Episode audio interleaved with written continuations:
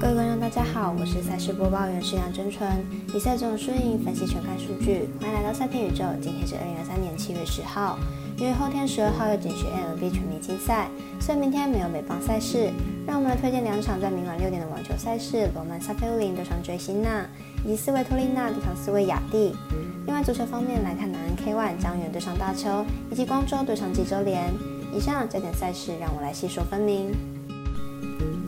无论您是老球皮还是老球友，请记得点赞、追踪小王黑白奖的赛评宇宙，才不会错过精彩的焦点赛事分析以及推荐。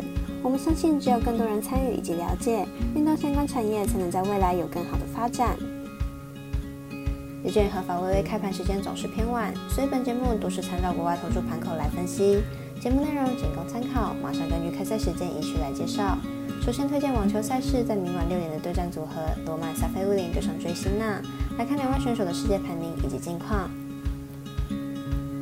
萨菲乌林目前世界排名第九十二名，本届温布顿前四轮几乎是轮轮大惊奇。上场碰上加拿大好手沙波瓦罗夫，以四盘拿下比赛胜利，状况相当的好。追星娜目前世界排名第八名，在本届温网前四轮仅丢失一盘，上场对上哥伦比亚好手一直落三取胜，本届力求突破，创下自己最好的大满贯赛成绩。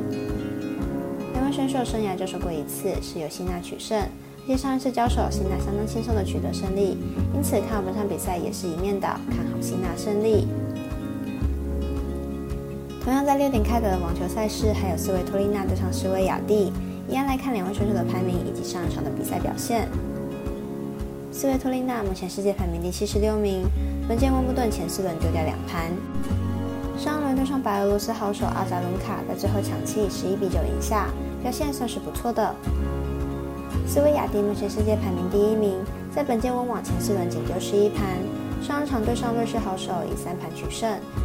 虽然有掉盘，但球后仍旧非常的有压制力。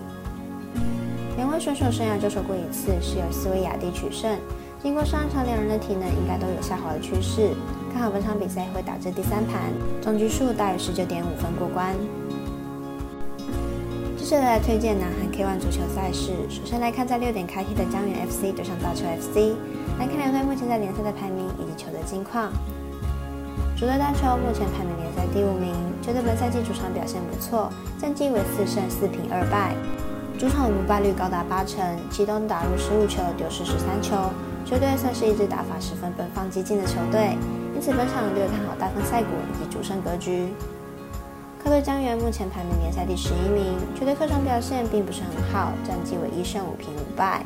客场比赛一共打入六球，丢失十二球，锋线端在客场比赛时特别萎靡。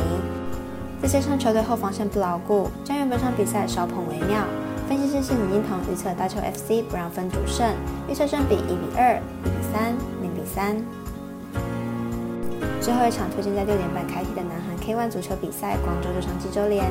一样来看两支球队的排名以及比赛近况。主队济州联目前排名联赛第七名，球队主场的成绩为三胜三平四败，主场不败率高达六成。但是济州联近期六场比赛表现不太好，球队战绩为零胜二平四败，球队急需一场胜利来提振士气，因此济州联应该会好好把握本次主场的机会。客队光州目前排名联赛第六名。球队的战斗力与济州联表现相差不远，而且光州近期六场比赛表现不错，战绩为三胜二平一败，状况稳定的光州应该可以取得进球，甚至可能反客为主。分析师是李金彤预测两队皆会进球，预测正比一比二、二比一、一比一。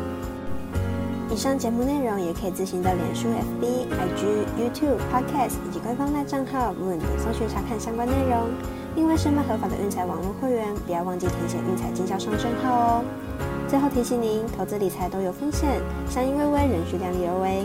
我是赛事播报员石梁真纯，我们下次见喽。